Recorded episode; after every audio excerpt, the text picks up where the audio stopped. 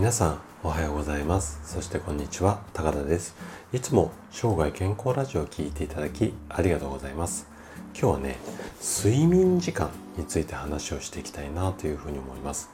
あの私の治療院に来院される患者さんとまあいろいろお話ししてたりとかあと問診でもあの最初にいろいろお話しするんですけどもその話の中で最近なかなか起きれなくて。という方が非常に増えているんですよね。そこでというわけではないんですがそのまあ起きれない理由であったりだとかあとは睡眠時間あの日本人の睡眠時間の平均値とかいろいろデータがあるんですけどもそのあたりのこう変化などについて今日はこういろいろとお話をしていきたいなというふうに思っています。今回のテーマとすると日本人の睡眠時間が減少しているわけとはっていう感じですね。で朝起きるのが辛いですよというあなたに向けてお話をしていきたいなというふうに思っています。で今日も2つのことをお話ししようかなと思っているんですがまず1つ目の話として平均睡眠時間が50分も減少していますよ。まあこんな話とあと2つ目とすると睡眠時間あごめんなさい睡眠不足になってしまうと経済的な損失が3兆5000億円もありますよという、まあちょっと衝撃的なデータ。このあたりもね、ちょっと詳しく紹介したいなというふうに思っています。で今日もできるだけ専門用語を使わずに分かりやすく話をするつもりなんですけどももし疑問質問などありましたらお気軽にコメントいただければというふうに思いますじゃあね早速本題の方に入っていきましょうまず1つ目のテーマである平均の睡眠時間が50分も減少していますよ。まあ、こんな話からしていきますね。日本人の睡眠時間が世界的に見てもね、短い。こんな話って聞いたことありますかね？まあ、かなりこうテレビとか、あとラジオとかでも話をされていた話題なので、知っているよとか聞いたことあるよなんていう方も多いかもしれないんですけども、そう、あの先進国の中ではねあまり寝ない国民まあなんかちょっと変な形容ですけども日本人は寝ないで勉あ勉強じゃないえっと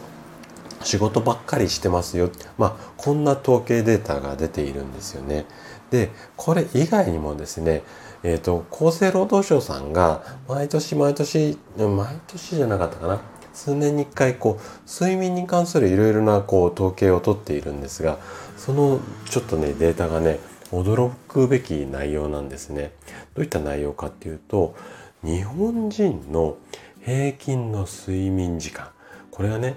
ちょっと古い、うん、データになるんですけども1960年から2005年までこの45年間の間に約50分短縮しましたよ。まあこんなデータがあるんですよ。で今2005年からこれ今の状態にするとおそらく50分どころじゃなくてもっともっと短くなってるんじゃないのかなというふうにも思うんですがでねじゃあなんでこんなに睡眠時間日本人は短くなっちゃったのっていうとこの厚労省さんでは3つほど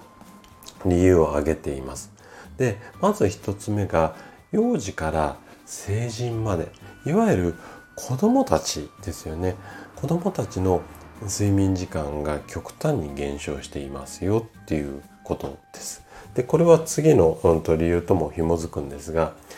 要は日本人の働いてる時間労働時間が長時間化うん、夜まで働くことが多くなってきてで帰ってくるのお父さんとお母さんが遅くなるので子供たちも自然と夜遅くまで起きている。まあ、こんな傾向になっていますよっていうこととあと特に都市部におけるっていうような言い方をされてるんですが24時間で開いてるお店っていうのがすっごい増えていますこの1960年から2005年までの間に。なので夜通し何かしてても OK っていうか家に帰らないともう何もできないっていう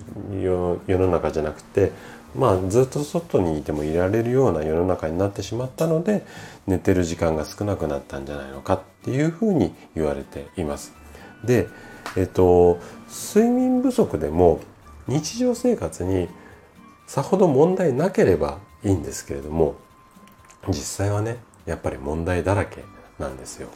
じゃあ具体的にどのような問題があるのかこの辺りをねちょっと一緒に考えてみたいなというふうに思います。じゃあここからは2つ目のテーマの睡眠不足による損失は3兆5000億円っていうような話をしていきますね。で睡眠不足になってしまうと体そして社会生活この2つの面で悪い影響が出てくるんですよね。じゃあ体についてはどんな影響が出てくるかっていうとまず1つ目食欲が高まってしまいますよ。こんな悪い影響です。じゃあなんで食欲高まっちゃうのかっていうと要は寝ないことによって欲求が解消されないですよね。睡眠欲っていう。なのでその睡眠欲が、うん、解消されないはけ口として食欲が高まって。なのでこう欲求のバランスを体の中で自然と取ってくるんですよねでこの食欲が高まることによって肥満これがねすごく増えちゃって、まあ、体に悪影響が及ぼしますよっていうこととあとまあこれ肥満とも関わってくるところがあるんですが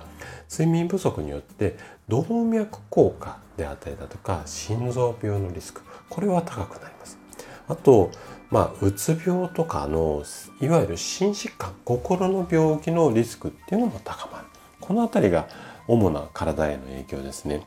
じゃあ社会生活にはどんな影響が出てくるかっていうとまず睡眠不足によって仕事の生産性が低下します。これはなんとなくイメージ湧くと思うんですよ。でね次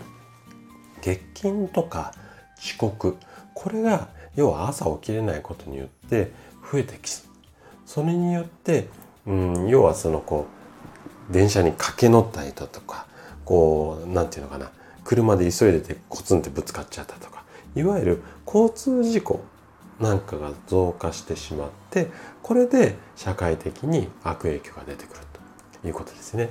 で次が仕事上でのヒューマンエラー。あの要は